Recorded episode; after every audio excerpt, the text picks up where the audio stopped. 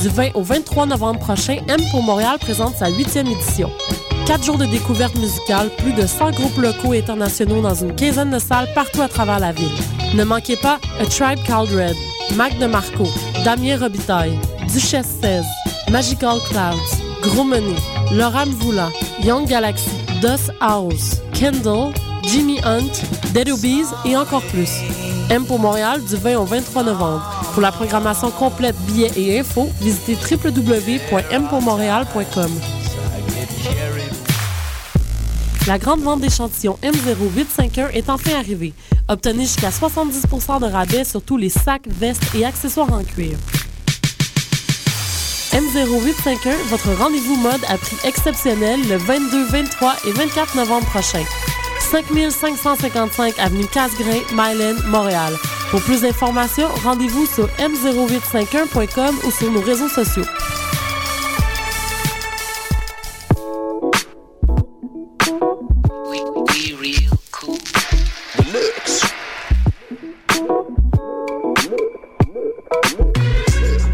Vous écoutez Choc FM, l'alternative urbaine.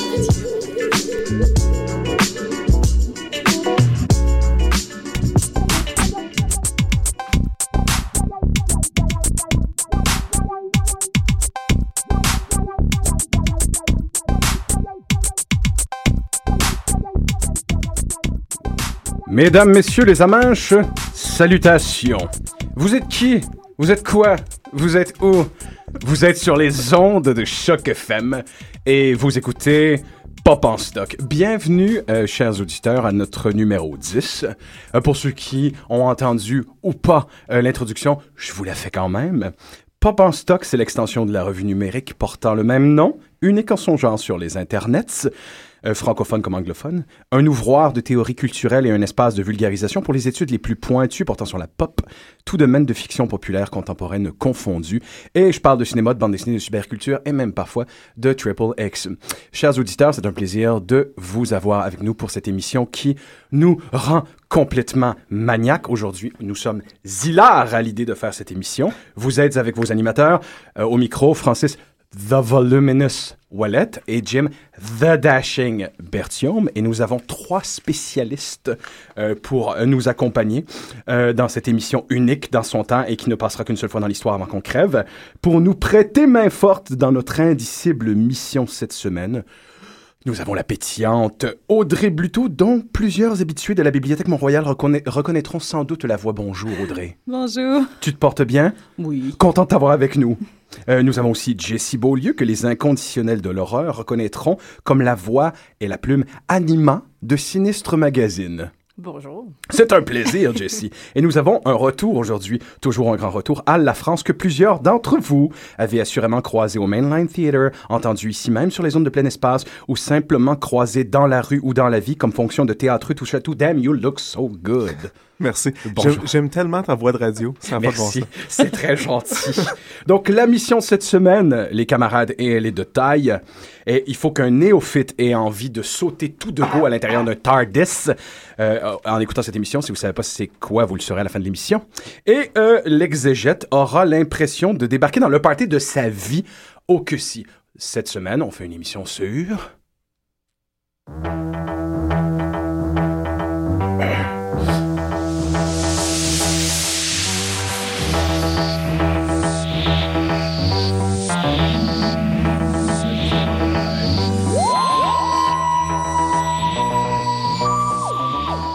N'ajustez pas votre appareil en long, en large et en travers. Oui, ceux qui ne connaissent pas ce thème musical unique dans l'histoire de l'humanité, c'est bel et bien le thème de Doctor Who, qui célèbre dans quelques jours, quatre pour être plus exact, son 50e anniversaire, ce qui en fait la plus prolifique série de science-fiction de l'histoire, surpassant même une certaine bande de colorés explorateurs qui font hardiment de l'hébertisme dans la Voie lactée. Donc oui, on parle de la franchise la plus influente de tous les temps. On parle aussi de la plus volumineuse. J'ai été un peu troublé, je ne le savais pas. Je pensais que Star Trek avait au moins la victoire du nombre. Pas du tout. Star Trek a 700 épisodes. Doctor Who en a 800. Donc, c'est à tous les degrés une des plus influentes séries télé de tous les temps. Et je ne parle même pas des produits dérivés. Euh, pour l'anniversaire, pour le 50e anniversaire, plusieurs docteurs des dernières générations, deux docteurs des dernières générations, vont se rencontrer dans un épisode épique et historique qui va s'appeler Day of the Doctor et qui va jouer dans 75 pays simultanément le 23 novembre et en 2D, en 3D et en salle. Jamais vu. Je ne pense pas qu'un phénomène de télévision, même les plus prolifiques comme Star Trek, se sont déjà rendus là. C'est un moment fabuleusement attendu. Il faut dire que les, les gens qui travaillent euh, là-dessus se sont fait un mal de tête pour concocter l'épisode le plus complet et total qu'ils peuvent faire pour satisfaire euh, le- les plus ardents. Et je vous apprends un mot pour ceux qui ne le savent pas. Whovian, l'équivalent d'un Trekkie pour Doctor Who. Mais qui, qui est donc Doctor Who, ce, ce bien nommé, connu de tellement euh, et encore élusif pour un grand nombre? Qui est-ce? Que fait-il? Un résumé succinct pour les néophytes qui n'ont pas envie de lire 30 à 45 minutes de Wikipédia en gang. Lançons-nous. Parlons de Doctor Who. Évoquons à quel point ce personnage est élusif. Donc, rafraîchissez-nous la mémoire, fans de Doctor Who, OK? Combien de docteurs y a-t-il eu? Est-ce qu'on compte euh, ceux qui sont excentriques, qui font pas exactement partie, ou on compte la, la série au complet? Nous allons aller pour la canonicité la plus absolue, La plus absolue, on serait rendu à la 13e avec Peter Capaldi. qui s'en euh, vient Qui dans... s'en vient euh, après Noël. Donc, je pense que ça, si je me trompe pas, le Christmas episode va être le dernier avec Matt Smith. Et on revient avec euh, Capaldi après ça euh, pour six épisodes parce qu'ils vont encore nous éclater la série en, deux, euh, en deux temps pour les 13 épisodes de 2014. Mm, Donc, euh, c'est ça. Donc, on serait rendu à 12 docteurs. Mais j'entends, Euh, j'entends l'aspirant qui a peur de l'investissement que ça va représenter, se familiariser avec Doctor Who, qui dit Comment ça, il y a plusieurs Doctor Who? Je ne comprends pas. Ah, mais ça, c'est assez fascinant. Ça vient du fait que le premier, doc- le premier acteur, William Hartnell, est tombé malade. Puis, il s'est se, se retrouvé avec une maladie dégénérative Dans les années 60. dans les années 60. Donc, en 63, accepte le rôle. Et plus ça allait, d'ailleurs, on- il y a certains épisodes où le docteur n'apparaît pas du tout parce qu'il est malade. Il oublie ses lignes. Et la BBC a décidé de prendre, euh, de prendre le taureau par les cornes et d'essayer quelque chose qui n'avait pas encore été essayé. Mhm. Donc, on fait une régénération. Donc, c'est le même personnage avec une nouvelle caractéristique, de nouvelles caractéristiques, un nouveau, une nouvelle personnalité, une nouvelle façon d'être, de parler. Et Ils ont été chanceux, ils ont réussi leur coup de dé, les gens ont suivi, et c'est resté comme ça jusqu'à maintenant. Parce que c'est le génie derrière Doctor Who, il va falloir le mentionner. Oui. C'est que en trouvant des raccourcis scénaristiques, ils ont consolidé des idées dans cette, dans cette série-là, qui est devenue des idées innovatrices en science-fiction, pour avoir une excuse par rapport à la production comme celle-là. Maintenant, on considère que chaque docteur a la possibilité de se, ré- de se régénérer, comme tu le disais, maintenant le nom est canonique, de se régénérer avec les capacités, euh, l'expérience du docteur précédent, mais avec une, une- une toute nouvelle physionomie et des nouvelles, évi- évidemment, des, des, des- des nouvelles constituantes mentales aussi. Oui, oui, parce que certains vont être plus physiques, d'autres vont être plus cérébraux, certains vont être antisociaux complètement, d'autres, euh, ben, on a vu avec euh, les derniers, on a un womanizer complet vers la fin. Donc, on arrive vraiment avec chaque acteur choisit la manière dont il veut jouer ce personnage-là. Seriez-vous d'avis, et pour ne pas être un Whovian de haut vol, j'ai quand même fait une petite observation. J'ai l'impression que chacun des Doctor Who, de génération en génération, incarne un peu les angoisses et une certaine idée du charme anglais, dépendamment de la génération dans laquelle on se trouve. Me trompe-je? Oui, pense c'est, que oui. je pense que c'est toutes les facettes euh, de ce qui peut être plaisant ou agréable. euh. Faut dire qu'il y a eu autant des profs d'université qui ont de l'air de version pédophilique d'Harry Potter, euh, dans- euh, physiquement, que des gars qui ont de l'air de sortir d'un court de tennis dans les années 80. Donc, il y a- il y, a eu à peu près de tous les looks pour Doctor Who. Euh, Doctor Who préféré pour chacun d'entre vous? Oh boy. Eccleston. Avec Laston aussi. Christopher Eccleston, il est fort, hein? Ah non, c'est mais celui que j'aime le moins. Ah, il est pas, il est pas populaire, honnêtement. non, non, non, c'est vrai qu'habituellement, les, les gens dans les nouveaux vont adorer euh, Tennant. Mhm. Puis dans les anciens, c'est souvent c'est euh, le quatrième qui est censé peut-être faire une apparition. Il a comme laissé une, entendre. On parle de Tom, Baker, Tom ouais. Baker, que, qui a, qui a un peu consolidé l'idée Oui, l'idée Oui, que les gens se font. Il a été longtemps, je pense que c'est celui qui a été le plus longtemps Ouais, je euh, pense que sur le show. huit saisons, quelque chose chose comme ça. C'est d'ailleurs euh, celui que les Français connaissent parce que c'était traduit à l'époque en français. Nous, on n'a pas eu, mais je sais pas pourquoi, on va savoir. mais c'est celui qui est très, très iconique. Euh, au niveau du look, avec l'écharpe dans le cou. Oui, l'écharpe, le Jelly Baby. Un proper Harry Potter look. c'est vraiment ça, là. Mais Eccleston, Eccleston j'ai toujours trouvé que j'ai un coït interrompu avec lui, euh, qui en manquait. Je pense que les femmes en général, plus, les femmes et les hommes gays ont eu droit à un immense coït ininterrompu parce qu'il était une bombe sexuelle, Christopher. Eccleston, comparativement aux autres Doctor Who. Mais moi, l'observation que je me fais, c'est que le neuvième Docteur se voulait un reboot de la série mm-hmm. pour une nouvelle génération. Fait que pour moi, admettons qu'on pense à Batman, pour ceux qui ne connaissent absolument pas le personnage. Si on parle du personnage des années 60 joué par Adam West, Christopher Eccleston et Christian Bale. Ouais, on est complètement, on a une volonté de rendre le personnage un peu plus torturé, ben un peu plus sombre. C'est ça, j'allais dire. Je pense que c'est de là ça vient son sex appeal, c'est que c'est un docteur vraiment euh, instable. Tu vois que à, n'importe quel moment, il peut changer de mood. On sait jamais où il s'en va. C'est un bad boy. Il a son, oh son manteau de cuir. il a les cheveux rasés. Tu sais, il est vraiment... Euh, c'est un bad boy. Là. On s'attend à ce qu'il sorte au lieu d'un TARDIS avec une moto, euh, qui débarque. Euh, Finalement, c'est un autre avant qu'il l'avait fait. Oui, c'est ça. Mais je pense que c'est de là que ça vient, son sex appeal, parce que c'est un peu le seul docteur qui a l'air vraiment dangereux et un peu épeurant. C'est drôle parce que presque dans chaque série, il y a une évocation comme quoi le, docteur est, a, beau être une figure de compassion, quand il est en crise contre toi, ça va pas bien aller. en fait, c'est celui de qui on dit que lorsque des armées complètes entendent son nom, ils tournent talon et s'en vont. Mm. Mais jusqu'à maintenant, on n'avait pas vu un docteur qui donnait cette impression-là, sauf dans des petits moments où euh, il y a de la colère dans le regard du docteur. Mais Christopher Eccleston n'est que ça. Mais Christopher c'est ce genre d'acteur-là aussi. C'est une espèce de grande armoire à glace hyper imposante. Mais quand tu regardes ses anciens films, euh, Shallow Grave, où il fait un gars complètement dominé par son, par son, son univers, ou quand il joue dans 28 jours plus tard et qu'il fait le sergent d'armée qui est complètement défait, qui est détruit à l'intérieur, puis qui essaie de garder sa superbe, c'est un acteur qui est toujours capable de jouer sur ça, sur le fait que je suis imposant, je peux avoir l'air très, très dangereux, mais en même temps, il y a quelque chose de d'espèce de nounours ou de... Ah, c'est son sourire. Oui, oui. Il y a un sourire d'enfant. C'est quelque chose que ah, oui. ça, devient comme... ben non, finalement, non. Mais oui, c'est vrai que... Finalement, s'il fallait trouver un point de corrélation entre les 12 docteurs, c'est que malgré leur, euh, leur vie très longue et successive, il conserve en quelque part cette fraîcheur, cette fraîcheur d'enfant, puis le, simple et unique plaisir d'être vivant dans le grand terrain de jeu qu'est la Voie lactée. Absolument. Même le temps et l'espace, pardon. Oui, mais c'est ça. Même avec euh, William Hartnell, euh, c'est un grand-père, il se pose très, très bien en grand-père. Et là, à un moment donné, les personnages font « Mais il est rendu où? » Ben, il est allé voir quelque chose là-bas, comme un petit chaton qui a vu un... Comme un kid. il a vu un, quelque chose passer, il se met dans marde, il revient. « Ah, ben, je suis juste allé voir ça, pourquoi vous êtes inquiet? » Ben, il y, a, y, euh, y a une ligne dans euh, le premier épisode où on voit ma, ma, ma Tennant ou... Euh, pas ma Tennant, David Tennant, désolé.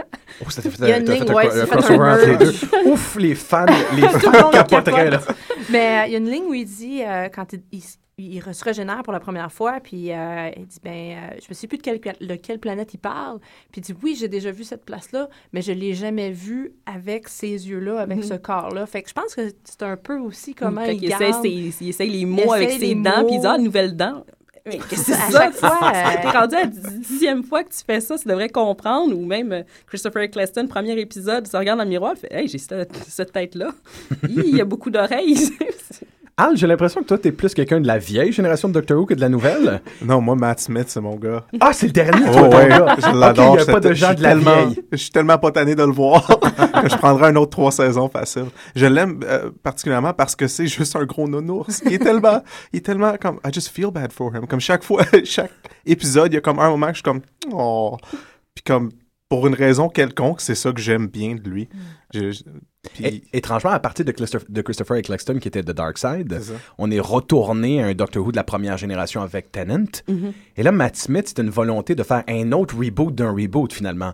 De faire le plus jeune des Doctor Who de tous les temps et de, redonner à tout ça une, fraîcheur Étrangement, Christopher Eccleston est le désenchantement, la relecture de Doctor Who, alors que Matt Smith, j'ai l'impression que c'est une volonté de réenchanter un peu le personnage. Mais je trouve qu'il est quand même plus, euh, plus dans le milieu. Entre, je pense que David Tennant, il y avait quand même, comme dans les, dans les, euh, les années de David Tennant, il y avait des moments vraiment plus comme un petit peu ridicules, puis mm-hmm. un petit peu sans bon sens. Tandis que Matt Smith, ils ont, quand même pas mal gardé le, côté sérieux de toutes les choses qui se passent. Puis comme il y a des grosses storylines vraiment imposantes, puis le docteur, il, deal avec ça d'une façon sérieuse aussi. Il n'est pas, mm-hmm. pas aussi euh, farfelu que, que beaucoup des, épisodes avec Tennant. Mes chers Whovians, qu'est-ce que fait Doctor Who en ce bas monde? À quoi sert-il? Quelle est sa mission? Parce que somme toute, même les fans de, de Doctor Who sont hard-pressed de le dire parfois. Qu'est-ce qu'il fout, Doctor Who? Est-ce qu'il a une mission? Est-ce qu'il a un but? C'est pas clair. Si on part avec le premier, il est là parce que ça, il tente. c'est pas mal ça. Sa petite fille, il l'envoie à l'école. On ne sait pas pourquoi il l'envoie. Est-ce que c'est nécessaire qu'elle aille euh, à, l'école secondaire?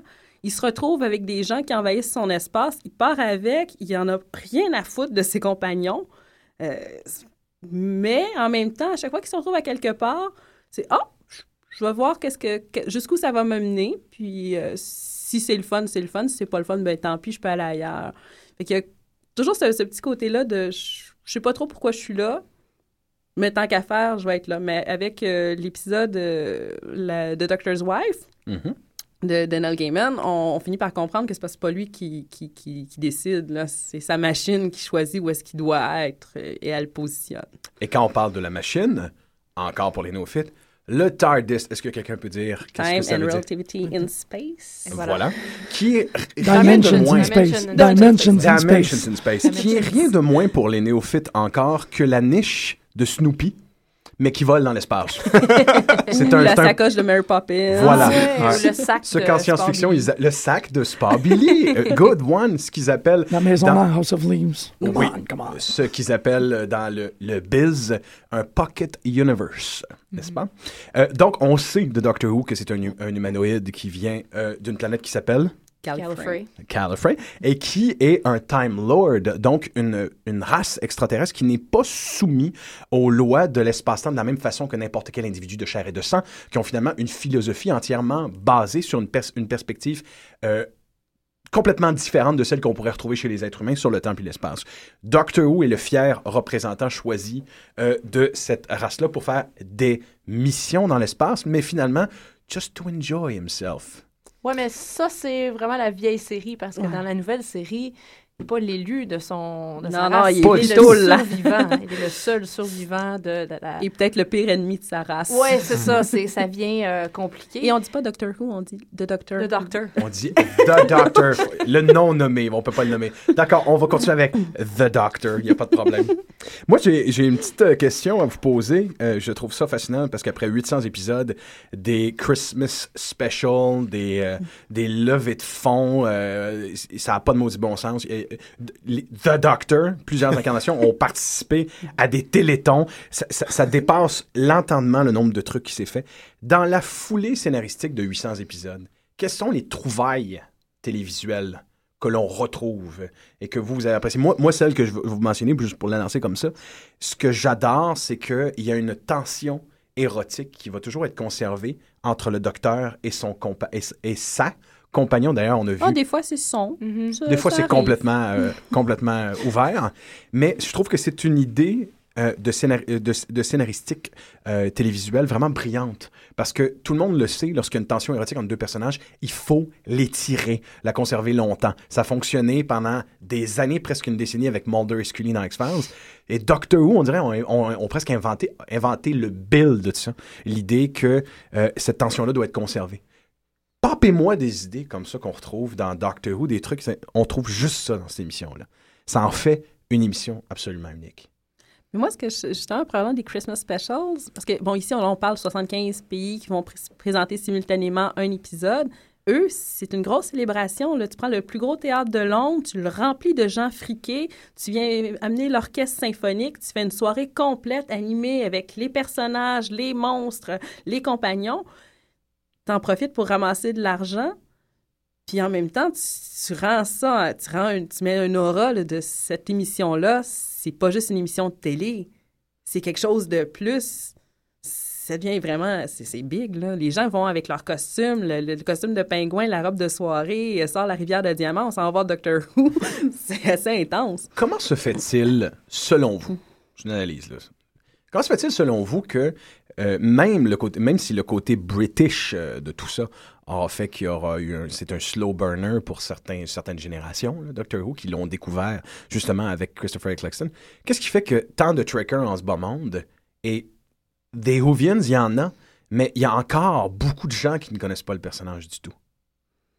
Ben, je pense qu'au Québec, on a été, euh, on a eu zéro euh, façon de découvrir, honnêtement, à moins de connaître des gens, euh, disons, en Angleterre ou aux États-Unis, qui avaient la chance d'avoir vu ça à la télévision. Puis encore là, les États-Unis. La France, la, France. a eu le quatrième docteur en entier en français. Tom Baker. C'est jamais le, le docteur classique. Oui, c'est jamais arrivé ici.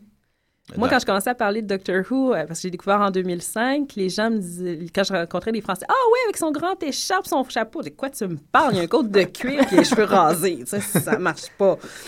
Fait qu'eux, il y avait déjà cette. Mais c'est une émission qui passait l'après-midi, donc une émission un peu boboche de famille. Ça n'avait rien à voir avec ce que c'est devenu.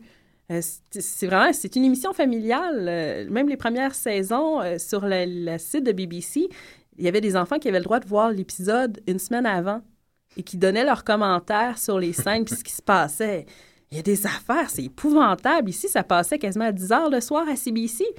Eux autres, ça passait prime time. Oui, c'est le tea time show euh, en Angleterre. Mais c'est d'autant plus surprenant qu'effectivement, il y a des trucs qui sont moralement ambigus pour des enfants dans ce show-là. Énormément. même dans les anciennes séries, là, quand que Stephen Moffat, Neil Gaiman euh, et compagnie en, en parlent, il y avait des affaires qui leur ont fait faire des cauchemars. Mais pour eux autres, c'est une émission familiale. Euh, donc, ça a pris éventuellement, je pense, un petit peu le côté, euh, ben, c'est un peu, un peu boba, genre, j'aimais ça quand j'étais petit, ça doit pas être si extraordinaire que ça. Et quand, ils sont, quand les gens sont retombés là-dedans, ça fait Ah non, finalement, c'était vraiment cool, il se passait des affaires, euh, c'était vraiment trippant. Puis... Ben, tu dis que c'est vraiment cool. je suis un tracker, moi. Je suis un tracker maniaque, OK? puis je suis un aspirant au Vienne. Quand je me mets à faire les comparaisons entre les deux franchises, il n'y a pas nécessairement de comparaison à faire, mais lorsque je me mets à faire une espèce de battle to the death entre les deux, je me rends compte qu'évidemment, Doctor Who fut là à innover les premières idées bien avant Star Trek. Mais lorsque je me mets à penser aux avancées euh, sociales, euh, les, les, avancées morales qu'a fait Star Trek, Doctor Who était là avant aussi. Par exemple, dans le Russell T. Davis, qui est euh, responsable de la refonte de, Doctor Who, euh, est le créateur de la version de la BBC de la très bonne émission Queer as Folk, qui a eu droit à un remake américain, qui a eu l'idée d'affubler euh, un des docteurs d'un compagnon qui est un homme bisexuel du futur, qui a eu droit à sa propre série et qui est devenu un modèle télévisuel sans précédent pour toute une génération de jeunes homosexuels.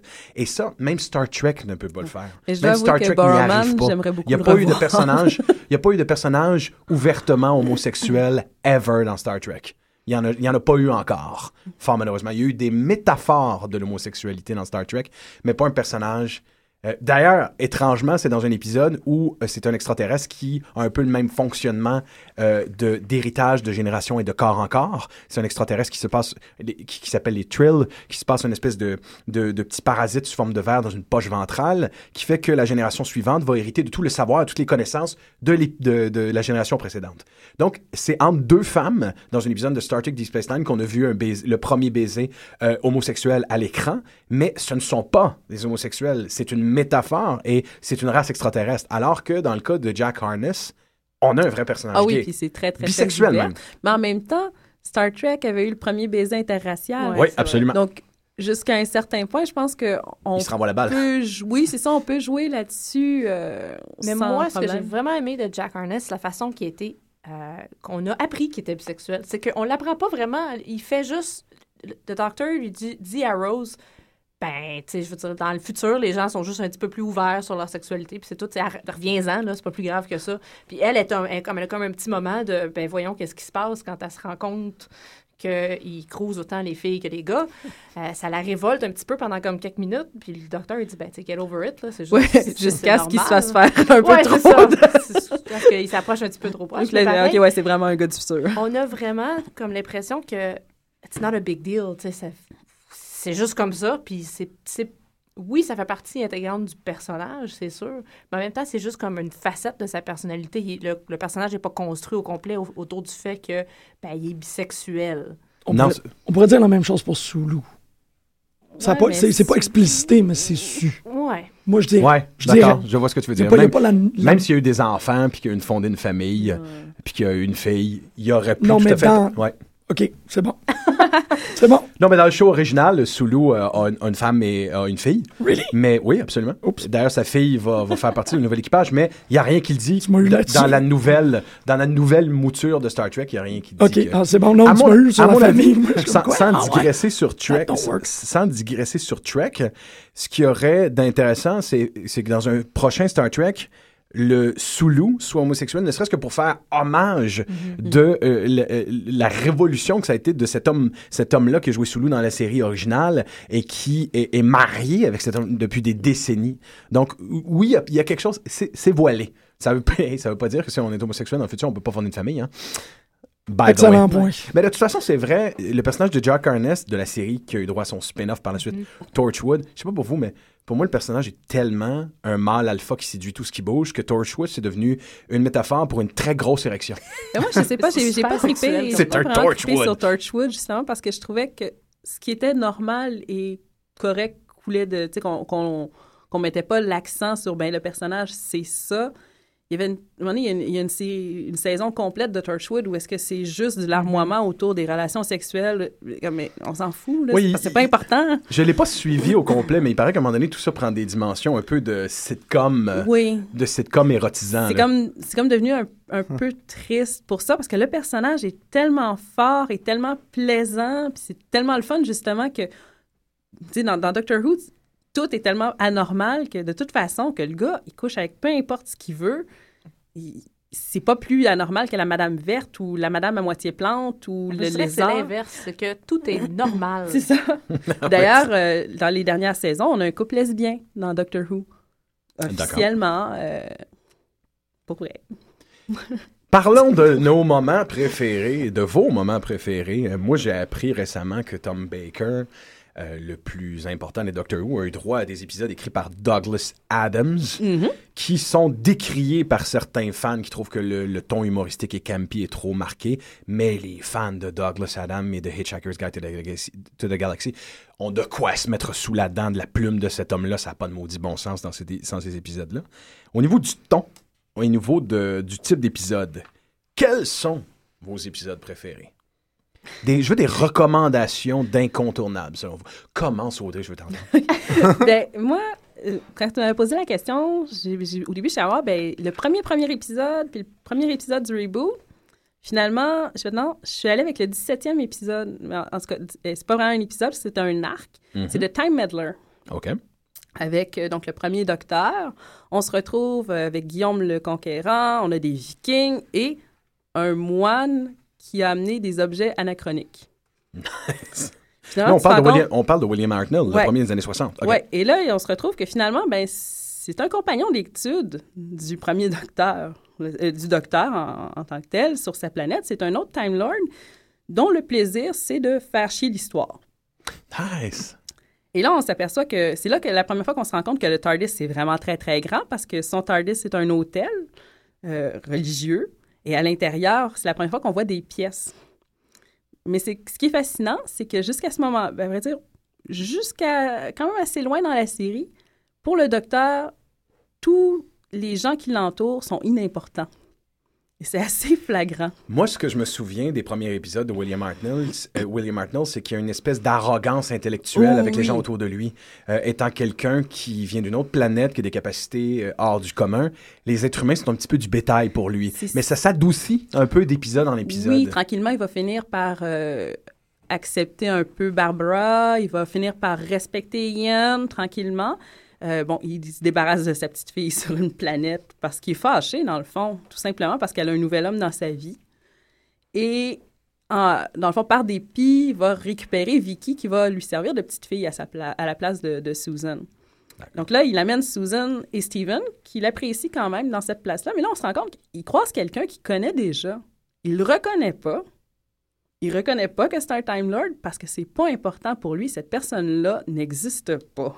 Hmm. C'est assez hallucinant. Il est tellement, c'est un peu, euh, un peu euh, centré sur lui-même, ce, docteur-là. C'est inintéressant, ces personnes-là. Mais c'est vraiment ce qui est intéressant, c'est ça, c'est de pouvoir voir ben, le fameux TARDIS qu'on voit juste une pièce tout le temps. Ben, c'est immense, c'est vraiment immense. Puis là, on le voit avec, euh, avec le Time Meddler parce que sans TARDIS, on peut on voit deux, trois pièces, on voit la, sa salle au trésor, ces choses-là, parce qu'ils volent, évidemment, un peu partout dans l'histoire. Et là, oh mon Dieu, ça peut être encore plus grand que ce que c'est. Donc, un épisode qui euh, rajoute quelque chose à la mythologie et l'étend encore. Puis là, là, on se rend compte de toutes les possibilités à partir de là. Parce que le néophyte total doit savoir que les fameux boots de police bleus, là, Ils sont pas obligés d'être des bouts de police Ce n'est pas des bouts de police bleus, c'est un vaisseau spatial infini, OK? Mais c'est parce que c'est parce que le système caméléonique qui permet, moi c'est bien dur à dire ça, caméléonique du vaisseau vivant, avec une conscience, une intelligence artificielle très forte. Ah, pas artificielle, c'est organique. Non, non, c'est poussé. C'est organique. organique. Oh, non, c'est organique. C'est même pas du bio-organique. Non, non, non, non, les. Ils sont poussés, ils sont pas construits, ils sont poussés dans la nature. Ils poussent dans la nature. Ce sont, là, vous, me, voyez, je suis pas au Vienne à ce point-là, je l'apprends. Je t'ai pas rendu là dans Est-ce que tu sais aussi qu'il a pris le manuel d'instruction et il l'a garoché dans l'univers parce qu'il était tanné? Non. Parce qu'il s'est fâché avec quelqu'un. Quelqu'un lui a dit ben, T'as juste à lire le manuel. Il a pris le manuel, il a ouvert la porte, il l'a garoché dans l'espace. Et c'est pour ça qu'à un moment donné, avec Christopher Eccleston puis David Tennant, il tape dessus avec un marteau. Ah, d'accord. Je sais, je sais juste que sous Matt Smith, la tension sexuelle avec son vaisseau spatial prend. Euh, d'ailleurs. Mais non, mais c'est comme son char qui chaîne. Là. Elle l'appelle sexy, n'est-ce ouais, il l'appelle sexy. Elle aime pas ça, hein. Il aime pas ça, Non, c'est lui qui l'appelle sexy. C'est lui qui l'appelle sexy. C'est lui qui l'appelle sexy, puis elle aime ça. Elle est très contente. elle aime ça qu'il l'appelle comme ça. Comme le gars qui aime son char qu'on a vu passer ah, récemment sur les vraiment ça. Deuxième épisode? Deuxième épisode, Rose, de, avec euh, donc 157e épisode avec Christopher Eccleston. Est-ce qu'on peut dire d'entrée de jeu que ce personnage-là est presque responsable de la popularité du, de la refonte encore plus? Ben, moi, ce que j'aime beaucoup de Rose, il y a beaucoup de gens qui la détestent. Mais c'est ce que j'aime beaucoup, c'est que c'est une fille. C'est pas le cas de Jessie. Non, je l'aime beaucoup. Mais elle a rien à perdre. Quand elle le suit, elle dit Regarde, j'ai lâché l'école pour un gars, je travaille dans une job de marde, euh, j'ai jamais rien réussi de, de, bon dans la vie. Tout ce qu'elle a réussi, c'est avoir une médaille d'or à des Olympiades de, de, de son école secondaire. C'est avec Rose qu'on se rend compte en quelque part, comme par exemple euh, Pavel Chekhov dans Star Trek, mm-hmm. la série originale sont des, et puis comme puisqu'on y est, Will Wheaton dans le rôle de, Crusher dans Star Trek Next Generation, les compagnons sont là pour être le regard de l'auditeur qui a droit d'être embarqué dans l'aventure avec Doctor Who. justement, dans cet épisode-là, c'est que c'est vraiment flagrant parce que la première chose qu'il fait, c'est lui prendre la main, lui demander son nom et lui dire « Run ». Mais c'est pas à elle qui prend la main, c'est à nous autres aussi, parce que la plupart des gens, ils savent très bien, il va y avoir des fans qui vont peut-être regarder, mais c'est vraiment, on veut aller chercher un nouvel auditoire, et on dit, hey, viens-t'en, on s'en va dans l'univers, on va aller se promener dans, dans le temps et l'espace, puis on va voir toutes sortes d'affaires que tu n'as jamais vues.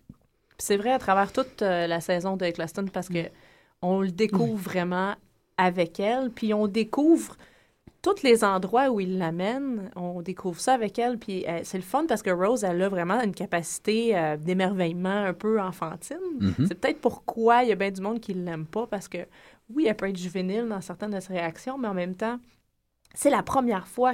Elle a, grandi dans une petite ville en Angleterre, puis là, on l'amène à travers l'univers, à travers le temps.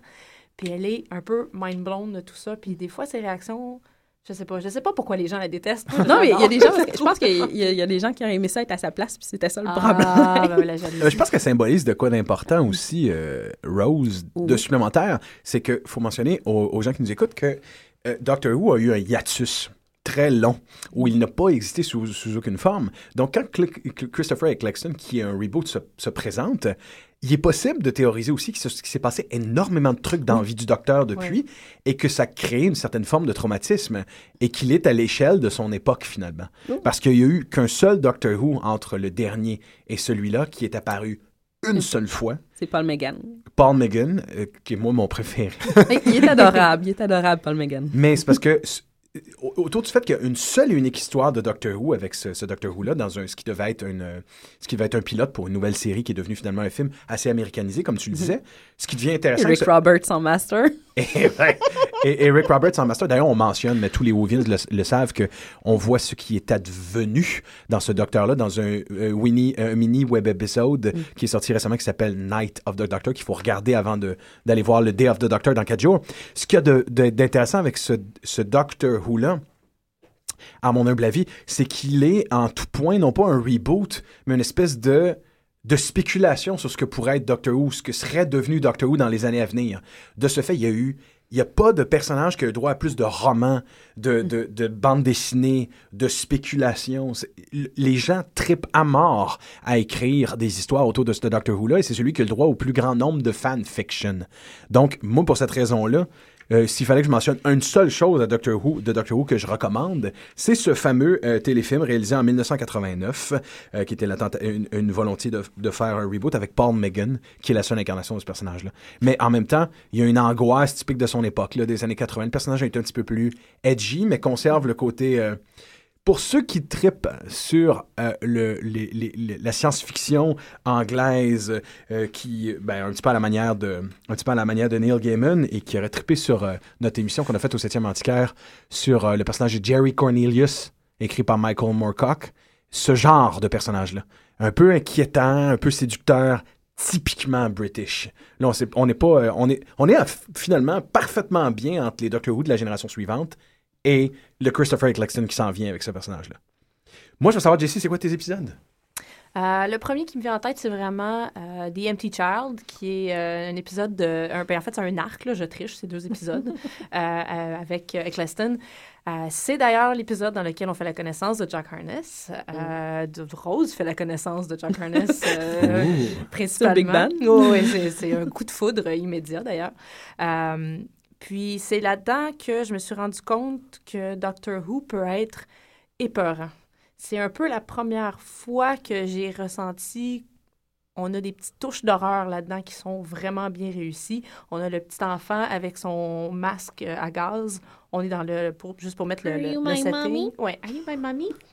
That was creepy. That was creepy. Oh, oui, c'est ça. On est dans la Deuxième Guerre mondiale en plein air raid euh, allemand sur Londres. C'est un peu le bordel. Puis t'as cet enfant-là qui suit euh, Doctor, qui suit Rose, qui répète constamment Are you my mommy de façon incroyablement creepy, euh, qui peut parler à travers les, les ondes, donc sur les radios, les télévisions, ce genre de choses-là.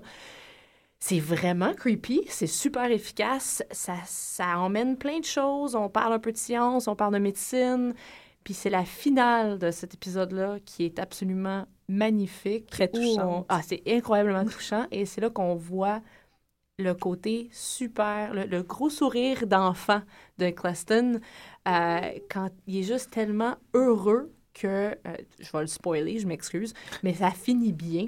Et puis, everybody lives. Puis c'est la façon qu'il il répète Everybody lives just this once. Il, est tellement heureux d'avoir réussi à sauver tout le monde. C'est tellement un gars qui est dark et torturé. Puis tu vois que, comme tu disais, il s'est passé quelque chose là, dans son passé plus ou moins récent. Il faut combien, à quel point tu peux dire récent dans un gars qui est comme éternel, mais il s'est passé quelque chose. Il y a les, les battle scars de, de, ce qui vient de se passer dans sa vie. Puis de faire du bien autour de lui, ça le rend tellement heureux. Puis c'est contagieux. Euh, moi, j'ai pleuré.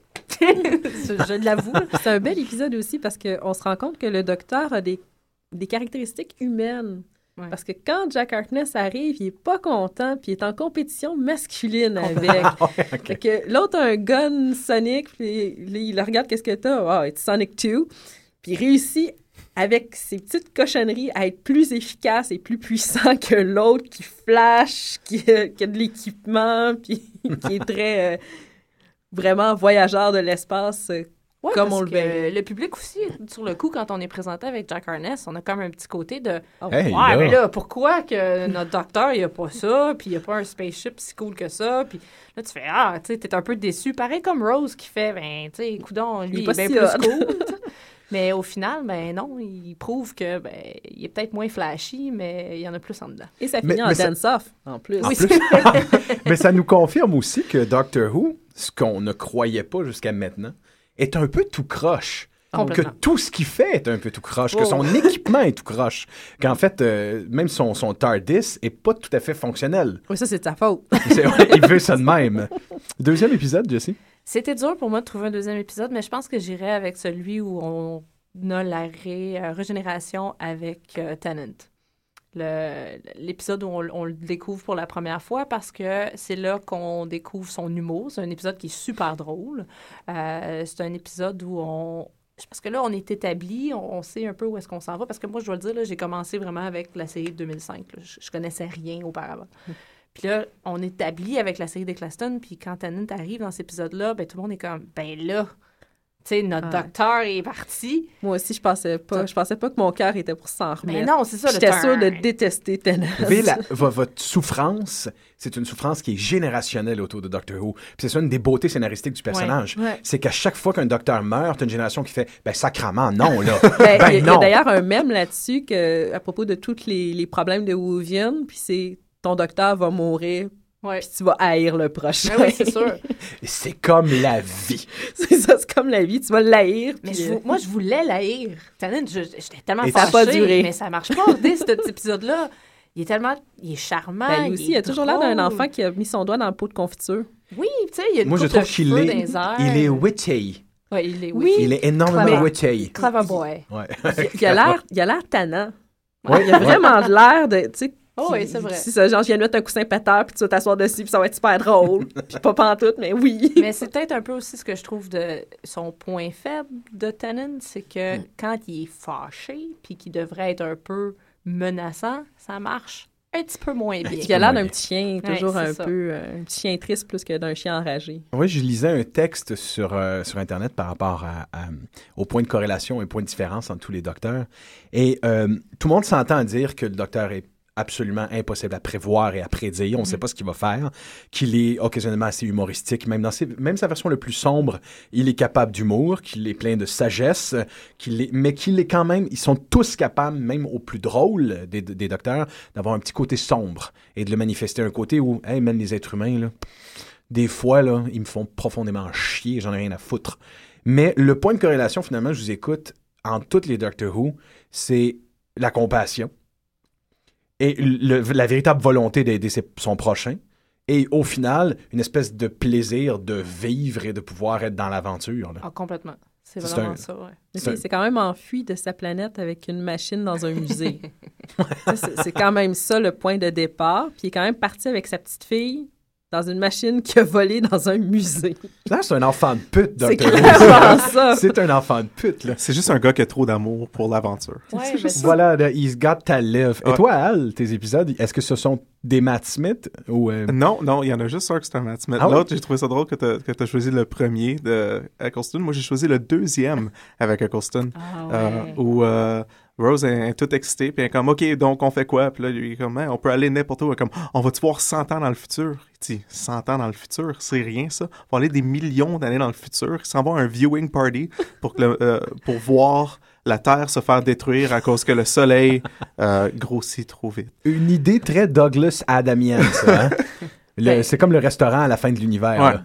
Mais comme il y a Lady Cassandra dans cet ah, épisode-là, qui est une vilaine absolument fantastique, qui est l'apogée de, de, de, la chirurgie esthétique, où est-ce que tu es juste une peau avec une conscience. C'est ça, c'est, carrément pour ce personnage-là que, que j'adore cet épisode-là. Donc c'est, juste ça, c'est, une peau tendue, elle a eu trop de chirurgie plastique, maintenant c'est juste une peau. Puis elle est très fière d'être la dernière humaine, puis elle reconnaît pas Rose comme étant humaine. Euh, mais euh, je trouve, ce que je trouve vraiment intéressant à cet épisode-là, c'est des, petites choses qui ont fait quand, comme, comme là, qui, qui reviennent pas vraiment dans, dans les années plus tard. Comme euh, il y a un moment où Rose est vraiment désespérée par la situation. Tu sais, c'est vraiment c'est difficile d'être des millions d'années dans le futur puis de voir. Ouais, c'est ça. Ouais. Puis le docteur il donne un téléphone pour qu'elle puisse appeler sa mère. Puis ça marche. T'es comme, what? Comme ça, c'est tellement fou de faire comme un appel, tu sais, 5000 ans dans le passé pour parler à ta mère qui est morte depuis 5 millions d'années. Euh, c'est juste euh, des moments de même que je suis comme, ouais, non, il y a vraiment comme tout est possible. Mais aussi, c'est un, un, côté un petit peu plus euh, joyeux d'Eccleston quand il est comme, ouais, non, je vais t'aider, je suis cool.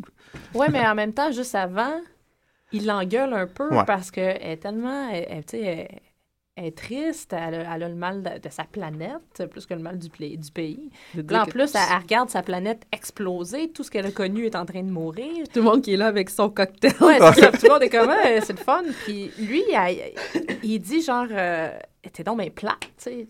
Je, t'amène un peu partout dans, dans, l'espace-temps, puis tu me fais la gueule, t'es, donc bien plate. Puis là, tu vois que il est pas parfait, hein. Il y a, des petites sortes d'humeur euh, un petit peu bizarre de temps en temps. Puis c'est aussi l'épisode dans lequel on apprend un peu plus de c'est quoi le fardeau incroyable qu'il traîne, pourquoi il est si torturé que ça. C'est là qu'on apprend que sa planète euh, n'existe plus, qu'il est le dernier survivant, entre guillemets, euh, de sa race. Fait que je pense qu'à quelque part, il l'a amené là pour qu'elle puisse un peu comprendre le fardeau que lui traîne. C'est ça que c'est ça le feeling. Bonne analyse. il y a de la misère à ouvrir, à s'ouvrir ce personnage-là. Fait que là, ça lui donne une excuse de pouvoir parler de quelque chose qu'il voudrait pas se faire poser la question. Et c'est pas évident pour Doctor Who non plus d'expliquer ses référents n'étant pas relié à aucune contrainte d'espace-temps, les drames et les, exaltations de ce personnage-là n'ont rien à voir avec celui d'un être humain. Mm-hmm. L'idée de la mortalité est pas pareille, qu'on le veuille ou non. T'as ton deuxième épisode, Al? Ouais, juste rajouter une dernière affaire, cet épisode-là. Il, y, a juste une petite chose qu'ils ont, ont mis dans l'épisode que comme c'est juste parfait pour quelqu'un qui commence à regarder ça. C'est que euh, Rose est comme Ouais, comment ça se fait que tout le monde parle anglais? Puis tu dis Ah, c'est parce que la TARDIS est en train de traduire les pensées pour toi, pour que tu l'entendes en anglais. C'est juste comme OK, donc tout le monde va toujours parler en anglais, c'est complètement normal. C'est fou! C'est fou. J'adore ça. Euh, deuxième épisode, j'ai choisi un Christmas Special. Mm-hmm. Le Christmas Special euh, de l'année dernière, en fin de compte. C'est euh, après que Matt Smith vient de, de, de, perdre ses compagnons. C'est que, que j'adorais bien. puis il désespère, puis il dit qu'il va juste plus avoir d'aventure. Il dit... Il, il, abandonne, il veut plus faire ça. Tout ce qu'il fait, c'est faire mal à du monde. Donc, il décide de ne pas avoir d'aventure. Donc, il se retrouve dans une grosse aventure, euh, bien sûr. Euh, puis, on, introduit euh, la personne qui, va devenir sa prochaine compagne, malgré elle, malgré lui. C'est juste vraiment beau de, de comme le voir essayer de, de comme pas. Se forcer. Ouais, il est comme, non, je vais pas, je vais pas l'aider. Je vais pas l'aider. Ah, peut-être que je pourrais l'aider un peu. Ok, je vais juste l'aider un petit peu parce que c'est vraiment nécessaire. Puis là, il l'aide un peu, puis il est comme, non, non, c'est parce qu'il faudrait que j'arrête de faire ça. Je veux pas qu'elle s'attache à moi. Mais il faudrait que je sauve tout le monde. Donc, je pense que je vais continuer. Puis, comme à, la fin, tu sais, il se rhabille, puis là, il remet son petit nœud papillon, ah. puis il est tout comme, OK, qu'est-ce que je vais avoir d'autres aventures, puis les partent la prochaine saison? C'est beau. Là, tu me parles de Matt Smith. C'est vrai, c'est vrai qu'il est fabuleusement attachant que ce douzième docteur. euh, Day of the Doctor dans quatre jours, là, je veux dire, on vendra pas de punch, là, vous commencez à comprendre le modus operandi c'est qu'on se prépare à voir la mort de ce personnage-là. On sait que forcément, il y a des chances que ça termine avec la ben, mort et l'apparition de Capadi. non, non, il va vivre pour euh, toujours. Christmas Special. ça a été annoncé que sa mort est avec euh, le Christmas Special de cette année. Ah, ça, c'est annoncé, OK. Donc, euh, l'aventure que l'on va voir ne va pas être la mort officielle. Non. C'est un très beau cadeau de Noël. OK. Ouais, oui, hein? c'est ça. On va faire mourir un personnage. Tiens, Steven Moffat, il aime ça, torturer les gens. Donc, entre l'épisode absolument spécial, ben, je dis l'épisode spécial, mais dans le fond, il faut que vous sachiez que à presque chaque gros anniversaire de Doctor Who, mm. c'est une tradition de faire se rencontrer les Doctor Who des générations d'avant. Pour le 10 ans, ils avaient fait le 3 Docteurs, le 20 ans. Et ça s'appelle The Three Doctors. Puis après ça, c'était le the, Five Doctors parce qu'il était 5. Il y en avait un qui était décédé puis qui était joué par un autre comédien. Euh, et Tom Baker qui voulait rien savoir. Euh, euh, ce qui... À l'instar de Eccleston. À l'instar de Eccleston qui veut rien savoir. Ah, mais ça, c'est parce que ça, il y a comme une grosse histoire. Il, y en a parlé un petit peu, mais c'est un gars quand même assez prude sur, sur ses histoires. Ça, ça aurait pas dû se terminer comme ça s'est terminé la run d'Eccleston. OK. Il, il est pas content. En non. gros, il, il, a pas, il a pas... Ça a comme fait Ah, ben non, puis on n'aime pas ça, puis on aime ci, puis on aime ça, puis ils l'ont fait chier. Fait que ça a arrêté ça. Là. Il a tiré sur la plug. Ça fait que l'homme ne réincarnera peut-être pas dans les prochaines générations. Euh, le Docteur Who qui a initié tant de personnes au personnage. Oui. Donc, on sait que Matt Smith va trépasser à Noël ma bande.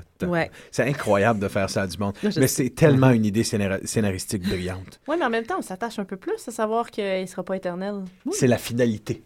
C'est ce qui est magnifique avec Doctor Who. C'est la finalité d'une génération. C'est ça qui est... Quand tu regardes Star Trek, la série originale, puis quand tu regardes Star Trek Next Generation, il y a une historicité qui se mhm. répète. On voit certains des personnages du passé, il y a des rencontres. Euh, là, c'est l'idée que non, tu ne reverras peut-être jamais ce Doctor Who-là. Peut-être que oui. Peut-être que, peut-être que non. Mais là, ce, ce 50e anniversaire nous a prouvé le contraire. Toi, Jim? Ben, en fait, euh, euh, ben, c'est intéressant, c'est ça. moi, j'ai juste écouté la première, première, première saison, puis c'est à cause de YouTube que j'ai réussi à mm-hmm. l'avoir. Euh, et même que YouTube est incomplet parce qu'il y a. il y a des épisodes légendaires qui n'existent plus. Il y a des gens qui sont prêts à faire des pieds et des mains pour trouver des bobines. oui, ben, on en a trouvé il y a eu le 9, le 9 épisode qui a fait resurf, qui a resurfacé il y a un mois à peu près. Puis c'était c'était un événement, là. C'était les, manuscrits de la mer morte, Il y a quelque chose qui revient. On réussit à rajouter une pièce de plus. Et, euh, mais c'est particulier parce que vous autres, vous parlez vraiment de contenu et vraiment pourquoi et, comment est-ce que ça a reflété sur vous. Puis, bon, euh, étant un peu plus... Euh, en fait, j'étais incité à écouter la première saison puis de l'écouter du début à cause d'un gars avec qui j'ai fait mes études, Walid, qui a fait sa soutenance de maîtrise d'examen docteur. Je ne sais pas, j'étais dans la salle, je faisais comme c'est intéressant, mais pourquoi? Puis, euh, une espèce de petite conversation plus tard, j'ai fait, OK, je commence du début. Et euh, l'épisode, moi, qui m'a marqué particulièrement, c'est euh, c'est à une époque où les épisodes n'étaient pas marqués. ça, c'est bien spécial parce que c'était des, des arcs. C'était comme quatre épisodes pour faire une histoire ou huit épisodes pour faire une histoire. Et c'est The Unearthly Child. Ça, c'est le premier premier? J'ai l'impression que c'est le premier premier, mais c'est le premier premier. C'est soit le premier. Non, mais à cause que c'est des épisodes, c'est comme, c'est soit Cave of the Skulls de The Unearthly Child ou soit The Escape de Dalek. Donc, c'est cette tranche-là. On n'a même pas parlé des Daleks. De 8 minutes. non, on a réussi à ne pas parler des Daleks. On a réussi à ne pas parler des plus importants vilains de Doctor Who. Mais c'est exactement pour ça que je m'en allais dans cette direction-là. C'est que. Euh, Parle-nous des Daleks un peu. C'est pas vraiment les Daleks. C'est une histoire que j'avais déjà partagée avec Al, puis que, qui, pour moi, euh, pas symptomatique, mais qui est révélatrice énormément de, de qu'est-ce qu'on peut qu'est-ce qu'on peut euh, soutirer Doctor Who? Il y a un point dans cet épisode-là, dans cette partie de l'épisode-là, là, je, vais, je vais dire que c'est The Escape, dans le deuxième épisode, où euh, le docteur est en train de s'accrocher sur un flanc de montagne et essaie de passer un gouffre. C'est Audrey, est-ce que je me trompe? C'est ça, là? Et il y a une pièce du décor qui part de sa main. c'est immense parce qu'ils sont en train de faire la scène, puis là, il faut qu'ils s'enfuient, puis ils longent le bord de cette caverne-là, et on le sait, Très clairement, mais en fait, c'est en noir et blanc, donc c'est pas si transparent que ça. Mais le styrofoam qui compose le mur peint, lorsqu'il se défait sous la main du premier docteur euh, William, euh, ça devient un gros point blanc parce que du styrofoam, c'est pas peint à l'intérieur. fait que quand le décor se défait devant les yeux de l'auditeur, l'acteur en charge réagit pas du tout. il y a quelque chose d'extrêmement théâtral et immense dans cette. Dans ça, c'est qui ah, défaillance du décor. Est-ce qu'on reprend la... Non, on reprend pas la scène? The show must go on. Et pour moi, ça, c'est révélateur d'un système de débrouillardise qui vient avec Doctor Who. Ah, vrai. Et là, on glisse bien avec les Daleks.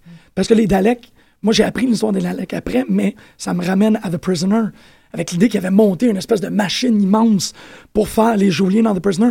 La machine, elle a pété à cause d'un contact avec l'eau.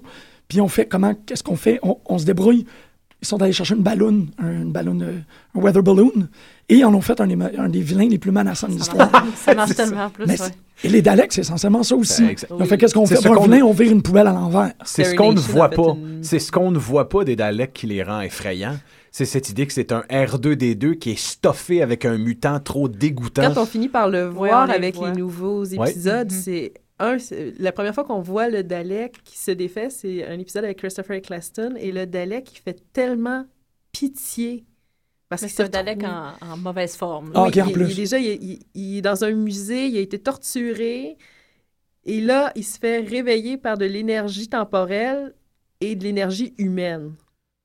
Un Dalek ne ressent pas d'émotions et là, il est submergé d'émotions humaines ça va pas bien. Finalement, ça va pas bien. Ce sont, ce sont, ces vilains, les Daleks, qu'on se plaît à aimer, parce qu'on sait que c'est une race que, que subit les affres de la guerre nucléaire, qui ont eu des modifications génétiques à n'en plus finir, euh, qui sont monstrueux, qui sont indescriptiblement monstrueux, et qui doivent, pour pouvoir se déplacer, ils, peuvent se déplacer dans le temps et l'espace en rentrant, comme le disait Jean-Michel, dans une poubelle. Et ça, c'est l'idée brillante, on la retrouve dans Star Trek, c'est que les défaillances techniques de l'époque ont été remis au goût du jour en mhm. gardant un look qui est similaire. Et, ils sont aussi expliqués par des prouesses scénaristiques, comme Al l'expliquait. Tu es toujours capable de faire croire à quelque chose avec une parole ou une phrase ou une déclaration bien placée. On spécule, parce qu'on sait que c'est Peter Capaldi qui va jouer le prochain. Bien C'est génial. Euh, à mon avis, il va être probablement un mal engueulé ah. vraiment sévère. parce il, que va être, il va être épeurant, je Ceux qui oh, l'ont vu dans, dans, dans, le film The Thick of It savent que le bonhomme peut vraiment être épeurant. Moi, je veux de la spéculation. Qu'est-ce que le docteur, le docteur n'est pas devenu? Qu'est-ce que le docteur n'a pas été? Comment le docteur devrait être incarné pour les générations à venir? Une femme. Une femme! ça, ça fait couler beaucoup d'encre sur les mhm. internets. Il y, a, il, y a aussi, il y a aussi un noir. Oui, un noir. Euh, je pense que ça a, déjà été pensé. Il y avait des acteurs qui avaient été prévus. Est-ce que c'est le cas? Chiwetel et Geoffrey c'est la chose qui me viendrait ben, Pour moi, ce serait un Doctor Who magnifique. Mm. Chiwetel et Geoffrey, qu'on peut voir en ce moment dans 12 Years a Slave, un mm. des meilleurs comédiens de sa génération. Ça ferait un beau Doctor Who. Ou sinon, on a une femme. Oui, mais une femme, ça vient. On pourrait faire une émission complète sur est-ce que le docteur pourrait être une femme? Parce qu'on embarque sur. Ben, la réponse courte, c'est oui. Ben oui, mais je veux dire, oui, oui, dans, le, fait de la chose, mais est-ce qu'il devrait être une femme? C'est plus ça la question. Puis ça vient. Par contre, on a quand même eu une pierre avec Matt Smith quand qui se retrouve sur la planète qui bouffe des TARDIS, où est-ce qu'on apprend qu'il y en a eu il y a eu un, un Time Lord qui était un homme mâle ou femelle selon sa régénération, mais qui gardait des caractéristiques physiques. D'accord, OK. Donc, on met la possibilité de beaucoup, beaucoup de choses en, ouvrant la, porte comme ça. Le transgenre, là, tu es en train de dire. Oh, ben, ben oui, oui, dans le fond, ouais, oui. Plutôt on, comme un poisson clown. moi, j'aimerais ça. J'aimerais ça avoir une femme docteur. Ça serait, ben oui. Mais pas à n'importe quel prix. Il y a ben, des actrices que je. Hélène Mirren, ça marcherait. Mais... Hélène Mirren. Ah, ça serait. Ouf! Oh, Ouf! je veux rester là-dessus. Wet Dreams Tonight. C'était tellement un plaisir de vous entendre parler de Doctor Who, de vos épisodes préférés. Je vous remercie d'avoir été là. Chers chroniqueurs, vous êtes les bienvenus quand vous voulez venir si le sujet vous intéresse. C'est la fin de notre émission sur Doctor Who. On se rejoint pour euh, ceux qui vont être là dans les dans quatre jours euh, pour euh, l'épisode Day of the Doctor. Je sais qu'Audrey va être au cinéma pour le voir et que les billets sont vendus depuis huit ans. Mais on se retrouve ensuite, j'imagine aussi, pour la nouvelle saison qui va sortir, en, j'imagine, vers le début 2014. 2014, non, ça va être fin printemps. Donc, avril, six épisodes. Et après ça, on retourne à septembre, les six autres épisodes et épisodes de Noël vont nous faire chier comme ça encore longtemps. Ladies and gentlemen, les popeux, passez une excellente suite de semaine. On quitte avec un morceau de musique révolutionnaire dans l'histoire de la télévision. Ça s'était jamais entendu un thème aussi solide que ça. Non seulement révolutionnaire en termes de télévision, c'est considéré comme la première pièce euh, de musique électronique euh, de tous les temps. Non, vastement reconnue. Et ben, il faut quand même le dire, c'est une, une, grande femme expérimentatrice en musique, Dahlia Derbyshire, Derbyshire qui l'a faite, euh, qui est une pionnière immense en termes de, musique électroacoustique. Donc, c'est une grande pièce. On va l'écouter, ce que vous avez entendu au début de l'épisode. Il y C'est drôle, mais c'est parce que vous avez présenté ça, je voulais écouté comme les autres. Hmm. Bonne semaine, tout le monde! Il y a quand même 11 fois ce thème.